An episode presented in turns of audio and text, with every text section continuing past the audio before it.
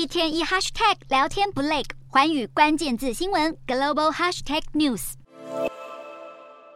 法国总统马克宏日前受访表示，欧洲不应该成为美国附庸，为台湾卷入美中冲突。此话一出，马上引来各界群起抨击，指出这番言论并无法代表各国政府普遍的想法。眼看批评声浪越来越大，正在荷兰进行国事访问的马克宏，随后在一场记者会上澄清，法国对台湾的立场始终没有改变。马克宏进一步强调，他和美国总统拜登都支持打造更开放的印太地区。对于目前台海情势紧绷，他也呼吁各方应该避免情势升级。然而，说出口的话哪能收得回来？至今已经有十多位欧洲议员表达对台支持，并谴责中国和马克宏，包括去年率领代表团访问台湾的欧洲议会副议长毕尔，也发文赞扬台湾的民主价值，并警告中国不应该扰乱这个地区的和平。法国在台协会事后也回应，掀起这波争议的报道文章，其实只是在文中穿插引述马克宏的谈话内容，整体看起来比较像是一篇评论报道，而非马克宏的专访。此外，文章内容也无法代表官方立场。法国政府针对台海局势，保持和平、稳定以及航行自由的理念，从未改变。